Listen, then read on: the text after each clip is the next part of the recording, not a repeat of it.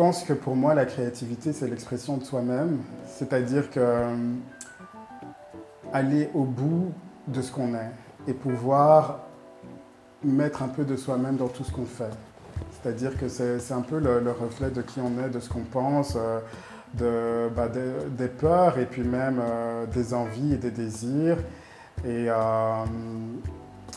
quelque part, j'ai beaucoup de mal avec ce mot. J'ai beaucoup de mal moi-même pour me sentir, de me sentir euh, vrai créateur. Parce que souvent, on a tendance à lier la créativité à l'originalité, alors que je pense que ce n'est pas forcément lié, que ce n'est pas forcément toujours nécessaire d'être original pour être créatif, et qu'au final, tant que c'est euh, une vraie expression de qui on est, dès que ça vient de, de quelque chose d'authentique, ça devient créatif parce qu'il y a la magie justement euh, de soi-même et de ce qu'on crée qui, vient ensemble et qui fait que ça transcende en fait euh, peut-être quelque chose de banal en quelque chose d'unique en fait. Bonjour, bonsoir, je m'appelle Cynthia Boutade et je suis une photographe documentaire pour laquelle les expressions créatives sont fondamentales. À ce titre, ce podcast fournit une plateforme pour discuter du sens profond de la créativité avec d'autres artistes qui interviendront en tant qu'invités sur le podcast, dans le but d'aiguiser nos sensibilités créatives, de nourrir nos réflexions et de puiser dans nos ressources collectives afin d'avoir plus d'options à portée de main. Ainsi, pour ce deuxième épisode, j'ai le plaisir d'accueillir Yvan Mugemani, un talentueux make-up artiste et photographe, pour parler de son retour au Rwanda, un pays qui lui était peu familier mais qui lui offre désormais de nouvelles opportunités. J'ai un parcours assez particulier. Euh, j'ai commencé à venir au Rwanda en 2015. Euh, d'abord pour tester juste un peu le marché. J'étais venu en vacances, on m'avait dit il n'y a pas de maquilleur ici, il faut absolument que tu reviennes. Et à l'époque, je. J'avais commencé ma société de, maquillage avec une amie à moi, Diane, à Bruxelles, où je vivais. Et on est venu tester l'été 2015. Et puis, euh, ça a tout de suite pris. Pour être totalement honnête avec vous, j'étais hésitante quant à l'inviter, car nous sommes de très bons amis et je pense que ça se ressentira dans l'épisode. Mais surtout, la similitude de nos parcours d'enfance passés en Occident et de notre déménagement au Rwanda en tant qu'adulte pour poursuivre nos aspirations créatives a éveillé en moi des doutes quant à ma capacité de raconter son histoire avec authenticité. Cependant, Yvan a une capacité étonnante pour peindre son cheminement avec des mots justes et beaucoup d'humour. J'ai d'abord commencé à venir de manière euh, saisonnière. Donc je venais pour la saison des mariages en été et puis après euh, en décembre, deux fois par an. Et j'ai fait ça pendant ouais, près de cinq ans. Euh, j'ai commencé à venir vraiment, c'était un coup de poker, enfin juste petite curiosité. Ah, il n'y a pas de maquilleur au Rwanda, ils vendent. Et t'as pas grandi ici? Non, moi, j'ai pas du tout grandi ici. J'étais venu euh, deux fois en vacances avec, euh, avec mes parents quand j'avais 5 ans et 7 ans. Mais tu es né au Rwanda? Je suis né au Rwanda. Euh, je suis né au Rwanda. Mes parents, on a déménagé en Belgique quand j'avais 2 ans. Ouais. Donc, ouais, tout mon parcours, toute ma vie était, était à Bruxelles, en Belgique. Et ouais, donc j'avais pas vraiment de, de point d'attache, de souvenirs ou de choses qui me disent Ah non, euh, le Rwanda, euh, c'est un endroit euh, où j'ai envie de vivre, pas vraiment. ça n'a jamais été le but. Moi, comme je disais, j'ai grandi avec Vogue et Sex and the City, donc moi, je me voyais, je voyais à Paris, New York ou peut-être Londres, c'est tout quoi. Et juste une année, je suis venu ici hein, en vacances, ok, super. Et vraiment, il y avait ce tu sentais cette envie de créer quelque chose, quoi, vraiment de créer quelque chose euh, qui n'existe pas encore, mais on va le créer, on va développer un business, on va développer euh, une communauté, on va développer euh, une culture au niveau de la mode, au niveau de la beauté, etc. Il y avait vraiment quelque chose dans l'air, quelque chose qui se passait au niveau non seulement des gens, mais comme, euh, comme, tu, comme tu viens de le dire, aussi de, de, la créativité chez les gens. Tu sentais qu'il y a vraiment cette soif de, de nouveau et de, plus beau et de plus haut et de plus loin. Et ça m'a vraiment plu, vraiment. Donc euh, je me suis dit, il faut faire le pas, il faut faire le saut. Et j'ai décidé voilà, de venir m'installer ici en 2020 pendant, pendant le corona, pendant la pandémie. C'était pas le meilleur moment, mais en fait, il n'y avait vraiment jamais de moment parfait. Il fallait juste se lancer. Et puis, depuis que je suis là, zéro regret. Vraiment, les choses se sont bien, se sont bien passées. donc, franchement, je suis très, très content d'être ici. Je pense que la divergence fondamentale entre nos trajectoires réside dans le fait que Yvan a consacré du temps à établir une solide base avant de s'installer définitivement au Rwanda en 2020, contrairement à moi qui ai pris la décision de vivre ici à temps plein en décembre 2014. En effet, Yvan a commencé en offrant des services de maquillage de manière saisonnière en voyageant entre la Belgique et le Rwanda de 2015 à 2020, en rejoignant le Rwanda pendant la haute saison de mariage en juillet et août, ainsi qu'en décembre. Cela m'a souvent incité à dire à Yvan Peut-être était-ce la meilleure approche Tester d'abord le marché, bâtir une réputation, puis effectuer le déménagement à temps plein avec une base de clients déjà en place. À quoi il a toujours répondu Je suis tout de même arrivé en 2020 au beau milieu de la crise sanitaire et je dois reconnaître son courage. L'inspiration que la vitalité de la scène créative à Kigali lui a procurée était tout simplement forte. Donc j'étais venu ici en janvier 2015. Euh, voilà, à l'époque je travaillais encore chez MAC, mais j'avais euh, commencé, on avait commencé notre euh, studio de maquillage Tanning Beauty avec mon ami associé Diane. Et donc j'étais venu ici, on m'avait dit il n'y a pas de maquilleur, Yvan, il faut que tu reviennes. Ok. J'étais retourné en Belgique, j'avais parlé à mon associé. Ah, il y a une opportunité, il y a des opportunités au Rwanda faudrait, euh, faut, faut qu'on aille tester. Et, euh, et donc, euh, on a dû préparer parce qu'on ne connaissait personne, l'industrie de la mode, du maquillage, rien du tout. Donc, on a envoyé plein de mails à tout le monde, à tous les, tous les designers à l'époque, Haute Basso. Il y avait, il y avait aussi la Kigali Fashion Week qui commençait à ce moment-là. Je pense que enfin, tous les designers, on les a contactés. Tous les mannequins qu'on pouvait voir euh, sur, sur les réseaux, on les a contactés aussi. Et donc, euh, on, a, on a pris des rendez-vous, hein, juste euh, avant de commencer, pour, pour nous présenter. Et en fait, je pense que une personne qui, qui, a vraiment changé bah, tout mon parcours ici, c'est Candy Basso. Hein, à l'époque, elle travaillait pour Haute Basso.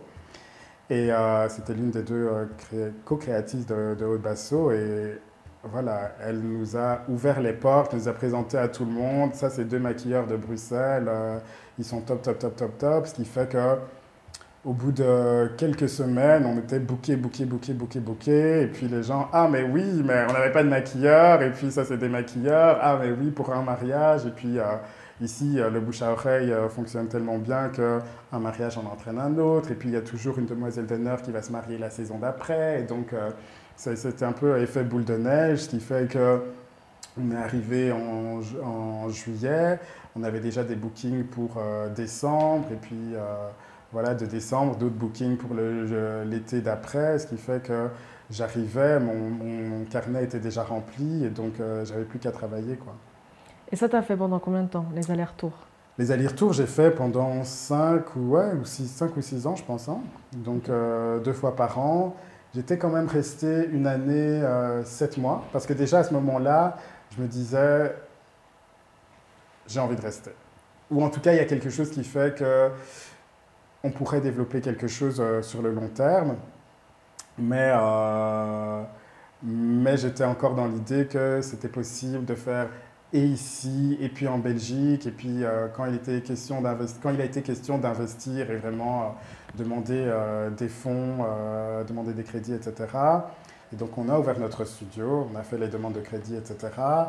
Mais je continuais du coup à revenir ici au Rwanda parce que ça se passait bien, on avait quand même notre clientèle ici. moi, je m'étais développé aussi oui, un, un relationnel avec mes clientes, les gens étaient beaucoup en demande de moi. Euh, mais ce qui fait que, du coup, en, retournant en, Belgique à chaque fois, je me sentais mal. Je me sentais mal, euh, même si ça se passait bien, on avait un beau studio, même si on avait des, belles clientes, des gens, des gens que j'adore aussi, euh, le travail était là. Mais clairement, moi, personnellement, je ne me sentais pas bien. Je n'étais pas là où je devais être. Et euh, du coup, même créativement, je sentais qu'il y avait quelque chose qui ne se passait pas, la, la connexion ne se faisait plus. Et euh, euh, j'étais un peu en mode robot. Et je me, rends compte que, je me rendais compte que je commençais à revivre, à vraiment me sentir en full potential quand j'étais quand j'étais ici au Rwanda. Et donc euh, bon au bout d'un moment il faut prendre la décision. Est-ce que est-ce qu'on va déprimer toute sa vie ou bien est-ce qu'on va faire le choix d'être d'être bien dans ses baskets? Et donc euh, voilà quitte à quitte à tout laisser tomber un peu bah, j'ai fait le choix quoi de, de revenir ici hein. vraiment. Donc c'est vraiment en venant ici et en rencontrant les gens et puis en me rendant compte qu'il y avait des gens qui avaient les mêmes désirs que moi en fait de de plus, quelque chose de plus, tu vois, et de développer quelque chose, et de créer quelque chose de soi-même, et, euh, et surtout pas se sentir, euh, pas se sentir bloqué. Je pense qu'en ayant grandi, euh, en travaillant en Belgique, on sent des blocs. Même si on évolue, même si les opportunités sont là, ok, très bien, mais il y a toujours des blocs, des choses qui disent, ah non, il faut rester dans ce cadre-là, ah non, euh, tu peux aller là, mais pas plus haut. Alors qu'ici, euh, tu sens que, que c'est ouvert, que c'est libre et que surtout, il y a, cette, euh, il y a ce désir et de, de, plus et que les gens t'encouragent. en Europe, comme les choses ont déjà, beaucoup de choses ont déjà été faites, alors qu'ici, bah non, vas-y, non, c'est cool, ah non, on a besoin d'un maquilleur, ah non, on a besoin d'un studio maquillage, ah non, on a besoin juste de ton point de vue, de ta créativité. Et, euh, et, euh, et, oui, et moi, ça ça m'a un peu, euh, comment dire, ouvert le, le cerveau, quoi. C'est-à-dire que, bon, New York, ok, super New York, super Paris, non, non, non, c'est ici que ça se passe vraiment, et je l'ai vraiment senti de manière profonde, vraiment au plus profond de moi, et, et plus je retournais en Belgique, plus je me rendais compte, ah non, non, non, non, là-bas, c'est mort, c'est terminé, c'est fini, c'est ici que ça se passe. Et euh, non seulement je me suis senti accueilli, et puis euh, même quelque part, je me suis trouvé moi-même, c'est-à-dire que je sentais euh, que... oui, non, c'est comme ça que, que, je veux vivre, vraiment prendre la vie de, avec d'un autre point de vue, c'est un autre rythme. Et ouais, non, j'ai vraiment vraiment adoré. Et même jusqu'encore aujourd'hui, je suis là, non, mais ce sera difficile euh, de, me faire bouger. Quoi. Je me souviens, c'était euh, fin 2019. Je m'étais dit, 2020, c'est ma dernière année en Belgique. Ça, j'avais pris la décision. Donc, je suis rentré euh, en Belgique, j'en ai parlé à mon associé. Ah, je lui dis, bah, écoute, j'ai un an pour terminer, boucler un peu la Belgique. Malheureusement, c'est arrivé quelques mois après lui avoir dit ça, même pas quelques mois, je pense trois semaines après, euh, on rentrait en confinement. on l'avait pas vu venir, ça. on est rentré en confinement, que le Covid était là. Mais voilà, c'était difficile parce que, bon, du coup, plus de travail, zéro possibilité de, travailler. Donc, zéro rentrée d'argent aussi. Hein. Et euh, donc voilà, coûte que coûte, euh, je l'ai fait et je suis sauté et je suis arrivé. Euh, et puis on était dans le Covid aussi. Hein.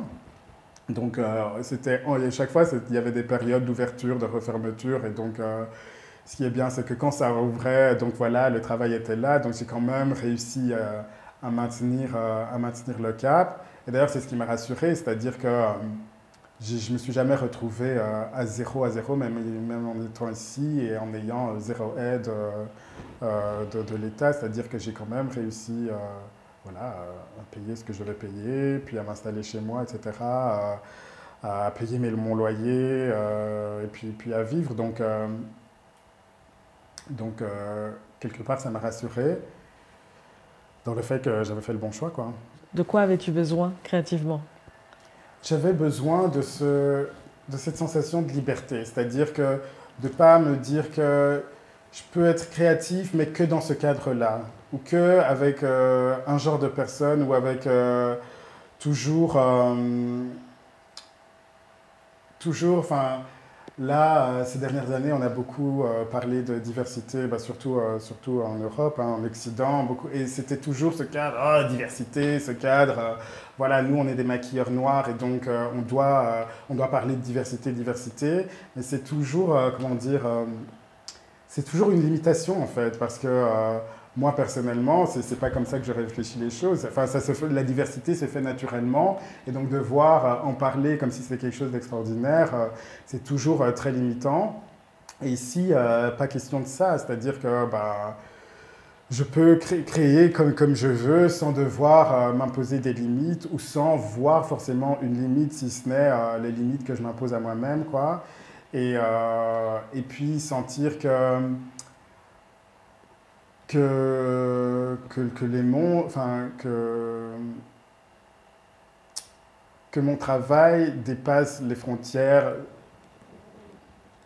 dans, les, dans lesquelles je suis, dans lesquelles je suis, euh, dans lesquelles je vis en fait. Mm. C'est-à-dire que en travaillant en Belgique, bah, j'étais très limité à Bruxelles en fait et euh, ça sortait vraiment, euh, ça sortait très rarement de, de, Bruxelles et puis du, milieu de la communauté de, de, Belgique. Alors qu'ici, euh, voilà, très rapidement, j'ai eu des, opportunités d'aller voir ailleurs et puis euh, de rencontrer des gens qui ont vécu ailleurs, des gens qui, ont, qui, qui sont rwandais mais qui ont vécu euh, à Londres, en Suisse, aux États-Unis, au Canada, dans d'autres pays d'Afrique et puis qui sont restés un an ici, trois ans là-bas et puis qui ont commencé à bouger aussi. Et c'est juste juste cette sensation de, voir le monde comme il est, c'est-à-dire qu'il est ouvert, le monde est ouvert, on peut, euh, on n'est pas obligé de rester à un endroit, on n'est pas juste obligé de travailler ici. Euh, si, euh, si, le travail t'amène là, bah, tu suis le travail là, puis si tu en as marre, tu bouges. Et puis, et donc voilà, ça aussi, c'est ça qui m'a poussé à me dire que, bon, Bruxelles c'est bien, mais je peux tenter le cours Rwanda et si, si, ça marche tant mieux, si ça marche pas, je peux retourner ou aller voir ailleurs et euh, tenter autre chose. Et c'est juste cette liberté-là. Moi, j'aime bien me sentir libre, j'aime bien me sentir euh, pas limité. C'est-à-dire que si ça marche pas, on va voir autre chose aussi juste moi je me sens pas bien. Et je pense que ça c'est le plus important, c'est que moi je dois me sentir bien pour pouvoir faire quelque chose pleinement. C'est-à-dire que même si euh, les choses professionnellement euh, marchent, euh, je dois me sentir bien, je dois me sentir en accord avec ce que je fais pour pouvoir le faire de manière... Enfin, pour, pouvoir le faire à 100%. Et donc cette liberté-là, cette flexibilité-là, bah, c'est ici que je l'ai trouvée. En fait, avant même la conception du podcast, nous avions déjà échangé sur nos expériences respectives au cours de nombreuses soirées. Néanmoins, son récit de la scène créative à Kigali a suscité en moi un regain d'inspiration. Cependant, ce qui m'était moins connu peut-être était ses débuts dans l'industrie de la beauté. Le podcast m'a alors donné l'occasion de lui demander de se remémorer ses premiers pas dans l'univers de la mode qui lui était alors encore méconnu et c'est étonnant d'écouter son cheminement car je peine à le visualiser en dehors de son métier de maquilleur. Je pense que j'ai toujours aimé la beauté, j'ai toujours aimé la mode, j'ai toujours aimé le style et donc c'est quelque chose qui m'a toujours attiré. Et euh, je me souviens quand j'avais ouais, 17-18 ans, euh, les premières sorties, euh, j'étais avec mes cousines, on était dans leur salle de bain et, et voilà, on était en train de se préparer et elles étaient en train de se maquiller. Et je les vois en train de faire et je me rends compte que euh, euh c'est pas comme ça, c'est pas comme ça. Euh, pourtant, j'ai jamais maquillé personne, je, je, connais rien là-dedans, mais elles sont là, bah écoute, si, euh, si tu fais tellement le malin, vas-y, maquille-nous. Et puis, donc c'est comme ça que j'ai commencé, j'ai maquillé, et puis voilà, au début, je faisais juste les yeux, euh, je mettais les fards à paupières, je me lançais à faire l'eyeliner, etc. Et c'est vrai que ça donnait mieux quand moi je les maquillais que quand elle, elle se maquillait elle-même. Donc c'est devenu un peu une habitude où je les maquillais toujours avant de sortir. Et puis après, euh, c'est mes tantes et puis ma mère aussi qui ont commencé. Ah bah voilà, Yvan, euh, tu nous maquilles. Et puis après, donc voilà, ça, ça, ça a pris, c'était devenu une habitude.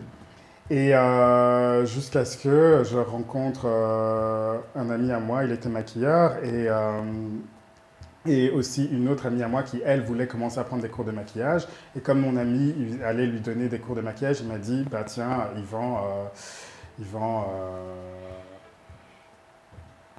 prends des cours aussi, quoi. Et euh, j'avais pas vraiment, je dirais pas que j'avais la passion du maquillage, mais comme c'était quelque chose qui m'intéressait, et puis j'aimais la mode, à ce moment-là, moi je travaillais euh, en tant que, styliste hein, sur, sur, pour beaucoup de photoshoots, je travaillais avec des créateurs, etc. Euh, je me suis dit, bon, tout ça, ça peut aller ensemble. Et euh, j'ai commencé à prendre les cours. Et franchement, j'ai adoré. Euh, j'y ai pris goût, j'ai commencé aussi à travailler euh, pour MAC aussi, MAC Cosmetics, et c'est à ce moment-là que vraiment les choses se sont mises en place, euh, que j'ai commencé à avoir une clientèle, que les gens, je, sentais qu'ils venaient pour me voir en fait, hein. que les gens faisaient la file, non, non, c'est Yvan que je veux, c'est Yvan que je veux, et donc c'est là que ouais, il y, a vraiment une magie qui s'est passée avec le maquillage et qui m'a donné le goût de, continuer, de vraiment poursuivre euh, cette carrière-là. Avant de poursuivre avec le maquillage, j'aimerais consacrer plus de temps à explorer le parcours professionnel d'Yvan. Après avoir terminé l'école secondaire, quelle voie a-t-il choisi de suivre? Qu'a-t-il étudié pour débuter sa carrière? Quels étaient ses objectifs à cette époque? Comment ses expériences antérieures l'ont-il influencé dans sa décision de se lancer dans l'industrie de la beauté? Est-ce que la créativité était une passion qui l'animait dès le départ?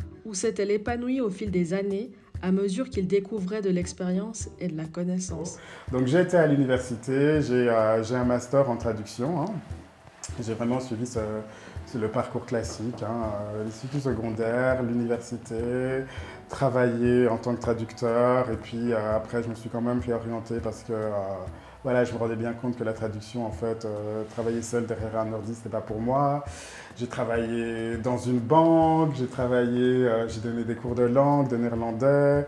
Et puis, puis non, là, vraiment, je me rendais compte que j'ai besoin d'être créatif. J'ai besoin de sentir que que, que je crée quelque chose et puis j'avais pas envie d'avoir euh, un job euh, traditionnel, genre le 9 to 5, euh, métro boulot dodo, non, je veux quelque chose où tous les jours sont, sont différents. Et donc j'ai pris un risque hein, parce que quand, quand, quand j'ai fait la, traduction, la, la, quand j'ai fait la, la transition, j'avais pas de. Comment dire J'avais jamais travaillé dans la mode, j'avais jamais travaillé dans la beauté. Euh, j'avais zéro réelle connaissance, si ce n'est euh, ma passion et mon hobby. Mais, euh, donc, il fallait sauter le pas et puis commencer à faire des stages, rencontrer des gens, puis travailler gratuitement beaucoup, beaucoup, beaucoup. ouais, faire un peu mes premières armes. Quoi. Et du coup, avant de de prendre tes comptes, tu as fait du, stylisme On appelle ça stylisme photo. Donc, c'est-à-dire je n'étais pas designer, je ne créais pas des vêtements, mais j'étais styliste, c'est-à-dire que pour les photoshoots, euh, je mettais les, les, je créais des looks. Quoi. C'est-à-dire je, je créais des looks et puis je dirigeais aussi euh, les séances photos, c'est-à-dire que voilà, on va plutôt aller dans ce, dans ce style-là et donc euh, c'est moi qui donnais la ligne au niveau de la coiffure, du maquillage, des vêtements, qu'est-ce qu'on combine, comment, avec quoi. et puis aussi guider aussi euh, les, les, photographes sur euh, voilà, les, ce qui peut mieux mettre en valeur euh, le mannequin ou le modèle, en tout cas, avec le stylisme, avec le maquillage, avec la coiffure. Donc, c'est vraiment donner une vision d'ensemble. mais ça, très très honnêtement, hein, c'était, là, c'était vraiment dans du beaucoup, beaucoup du non payé. C'est-à-dire que comme j'avais pas... j'avais pas, comment dire, de, de, de, de vrais de vrai background là-dedans. C'était beaucoup, euh, beaucoup du non-payé. Donc c'est pour ça aussi que c'était des années de, de vrai struggle. Et, euh, et je pense aussi l'une des raisons euh, que j'ai transitionné vers le maquillage, je pense que c'est le maquillage qui a vraiment commencé à me payer en fait. Et que c'est là où j'ai senti que, ben, euh, voilà, là, c'est quelque chose de très concret. Ben, un maquillage, c'est ça. Enfin, j'ai dû, je, vais acheter mon matériel, euh, etc. Euh, c'est autant, c'est nécessaire. Et donc, j'ai pu me faire payer comme ça. Et puis, c'est plus le maquillage qui a pris bizarrement. Et en fait, mais les choses, il y a quand même une synergie qui, qui, qui, qui se fait. C'est-à-dire que j'ai commencé le maquillage. Et puis après, quand j'ai lancé mon studio de maquillage euh, à Bruxelles, on organisait quand même beaucoup de photoshoots. Hein, et puis là, du coup, ce, ce, passé, ce background de stylisme m'a beaucoup servi parce que là, je savais diriger tout un photoshoot, je savais donner une ligne, une ligne stylistique pour, pour, pour tout le photoshoot. Puis en même temps aussi de travailler avec des photographes commencer à les diriger jusqu'au point où je me disais, ben, en fait, euh, Yvan, peut-être que c'est toi qui devrais prendre les photos, hein, tout simplement, parce que je savais exactement la photo que je voulais avoir, je savais le résultat. je savais exactement la photo que je voulais avoir, je savais exactement le, résultat que je voulais. Et au final, il fallait juste faire le clic. Et euh, c'était vraiment la frustration de travailler des fois avec des photographes qui, parce qu'il y a toujours un décalage entre ce que toi tu veux et ce que le photographe comprend. Et donc, euh, voilà, j'ai commencé à chipoter moi-même avec euh, l'appareil photo pour euh, arriver au résultat que je désirais. Et, et puis aussi commencer à m'intéresser à la photo. D'abord, à la base, juste pour pouvoir mieux communiquer avec les photographes avec lesquels je travaillais, juste pouvoir, quand ils me disent ah non ça c'est pas possible, dire si si c'est possible, si tu mets tel et tel truc ça va, voilà, si tu prends tel angle ça va passer, tel objectif ça va passer. D'abord juste comme ça et puis après jusqu'au jour où euh, je prends la caméra et je commence à prendre des photos. Et là aussi c'est une nouvelle passion qui a commencé, j'ai vraiment commencé à m'intéresser à ça jusque voilà maintenant je je prends des photos et les gens me payent pour ça aussi. En l'écoutant parler, je me souviens qu'en été 2016, soit un an après notre première rencontre, je travaillais en tant que vidéaste sur un shooting de mode pour Aude Basso, dirigé par Candy Basso Minguera dont il parlait tout à l'heure, et sa cofondatrice Linda Ndurutse. Yvan, qui était déjà en charge du maquillage pour le projet, a également proposé de s'occuper de l'aspect photo. Bien que j'étais responsable de l'aspect vidéo, je me rappelle maintenant être cette personne détachée avec son boîtier en main, tel que décrit par Yvan. Mais aussi, je me rappelle comment Yvan ne cessait de faire des compliments à l'égard des mannequins lors de notre shooting. Zara, Alexia, Fiona, Tony, Rachel et Sissi, les considérant comme les prochains visages les plus en vue de leur génération, sur le même chemin que les légendaires super modèles que Naomi Campbell et Claudia Schiffer entre autres. Cette expérience a posé les fondements de ce qu'elle allait poursuivre plus tard en s'installant à plein temps au Rwanda, où il a ajouté une nouvelle corde à son arc en incorporant la photographie de mode avec confiance. C'est grâce à lui que j'ai découvert l'univers fascinant de la photographie de mode, un domaine qui m'était jusque-là inconnu. J'ai également pris conscience à quel point son approche en matière de photo est très différente de la mienne. En effet, chaque photographe donne vie à son style distinctif dans ses œuvres, démontrant comment la créativité peut traduire la personnalité unique de chacun. Moi, j'ai grandi avec Vogue, j'ai grandi avec euh, Elle, j'ai grandi avec les grands magazines de mode, avec les supermodels, euh, Naomi, Claudia, tout ça. Donc c'est vrai que moi, c'est la beauté, c'est la mode, c'est le style, c'est ça qui... Euh, c'est ça qui m'inspire, c'est ça, enfin c'est ce que j'ai envie de faire quoi. Donc mes photos sont très liées beauté, donc c'est comment rendre les gens le, plus beau, les plus beaux possible. C'est-à-dire que elles arrivent, on les maquille, elles sont coiffées, habillées, etc. Puis maintenant, trouver l'angle qui va les rendre vraiment le plus, les plus magnifiques, magnifiques, magnifiques possible. Euh, donc, euh, ouais, c'est ça. Parce qu'on avait déjà eu euh, cette discussion, c'était marrant parce que quand les deux on parlait de photos, il y a eu un moment où tu avais dit non, mais c'est pas un moment volé, alors que moi, alors c'est tout à fait ce que je recherche. Et en fait, en, en t'écoutant parler, je me suis rendu compte que que ouais, même au niveau de, de la peau, peut-être qu'il y a des choses que tu vas retoucher. moi, je ne sais pas du tout faire ça. Mhm. Ouais, même tu disais que c'était vraiment aussi par rapport à la, à la pose. Donc tout ça, c'est des choses où, où, tu diriges en fait. Oui, effectivement. C'est pas du tout des moments volés, discrets. Non, non, non. Moi, c'est posé. On va chercher l'angle qui va rendre la personne la plus magnifique. Donc c'est vraiment c'est très stylisé en fait. C'est un travail de style, c'est euh, très travaillé, léché on va poser, on va prendre l'angle, vraiment l'idéal pour que la personne elle, se sente la plus belle possible, euh, zéro défaut, vraiment couverture de magazine, vraiment euh, Vogue, quoi, parfait, la perfection, l'image la, plus, euh, la plus totale, la vision parfaite.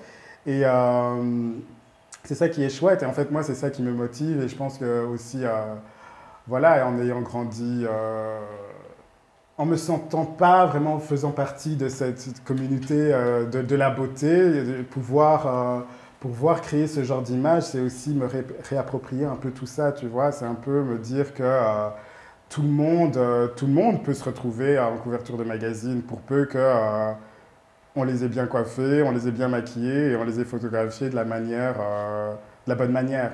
Tout le monde peut se retrouver en mode Naomi Campbell, mais il faut trouver l'angle, il faut trouver Ouais, il faut trouver l'angle, quoi, c'est tout, et la, position, et la pose. C'est pour ça aussi, même avec le maquillage, je pense que c'est ça qui m'a guidé là-dedans, c'est de me dire, euh, tout, le monde peut se sentir magnifique. Il euh, n'y a pas de raison qu'on se réveille, on se sente mal euh, parce que, oh là là, j'ai un bouton ici. Non, non, on peut se sentir magnifique. Un peu de maquillage, on peut se sentir magnifique. Je vais prendre une photo et je vais être canon aussi canon que Naomi, aussi canon que, que Beyoncé ou Rihanna ou peu importe, euh, que ça c'est à la portée de tout le monde. L'aura lumineuse d'Ivan continue d'émerger en éblouissant sur la scène créative de Kigali, s'ancrant solidement en tant que figure de premier plan grâce à sa détermination ferme. Son parcours est une preuve irréfutable de ce qui peut être accompli en suivant sa passion avec persévérance. La passion qu'anime Yvan se reflète dans chaque projet qu'il entreprend grâce à sa créativité constante. Sa créativité inépuisable et son dévouement vers ses aspirations font d'Yvan un véritable joyau sur la scène créative. Effectivement, je suis, je suis venu au parfait moment parce qu'en 2015, il y avait euh, zéro maquilleur concrètement hein, ici au Rwanda et puis maintenant j'en vois, il y en a il y en a tellement plus. Euh, c'est aussi une industrie qui a, qui a commencé à boomer.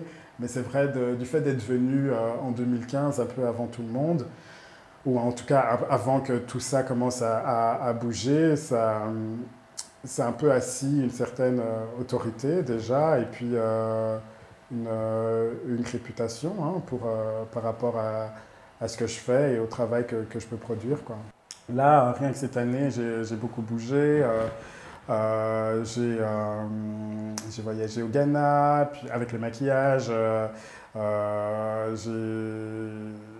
les dernières années, j'ai pu aller en Angola, j'ai pu aller en Ouganda, j'ai pu aller au Congo aussi. Donc, et puis même en Europe. Et donc voilà, pouvoir bouger et pouvoir me dire que mon travail peut, peut m'amener ailleurs et puis découvrir d'autres chemins, d'autres personnes. Et puis toujours en restant créatif, mais surtout, surtout, surtout en étant bien dans mes baskets. Je pense que pour moi, c'est le plus important. Je dois me sentir bien et tranquille et à l'aise et euh, euh, je ne dois pas me prendre la tête en fait. Je dois, je dois, être, je dois être, bien et donc euh, si c'est ici, c'est ici. Puis si ça doit être ailleurs, ce sera ailleurs. Alors, c'est tout pour moi. C'est tout pour toi. Ouais, le dernier truc. De rien, de rien. Je suis très contente que tu sois venue. Je suis très content d'être là, merci de m'avoir invité. Et voilà, c'est la fin de cet épisode. J'espère que tu as apprécié et que tu as été inspiré par les sujets que nous avons abordés aujourd'hui. Je tiens à remercier chaleureusement Yvan Mugemani pour m'avoir accordé cette interview, Jean-Paul Akimana pour son support technique en matière de prise de son et de vidéo, Michael Makembe pour sa bande son qui apporte une dimension supplémentaire au podcast, et ma chère sœur Bélise Boutade pour son soutien en m'achetant mon tout premier micro podcast. Merci à toi, cher auditeur, chère auditrice, d'avoir écouté jusqu'au bout. J'apprécie ton temps et ton intérêt. Ne manque pas les prochains épisodes. Reste informé en me suivant sur Instagram car c'est là que je poste toutes mes actualités et les nouveaux épisodes de mon podcast. Tu peux me trouver sous le nom de Cynthia Boutale, C-Y-N-T-H-I-A B-U-T-A-R-E. Merci et à bientôt.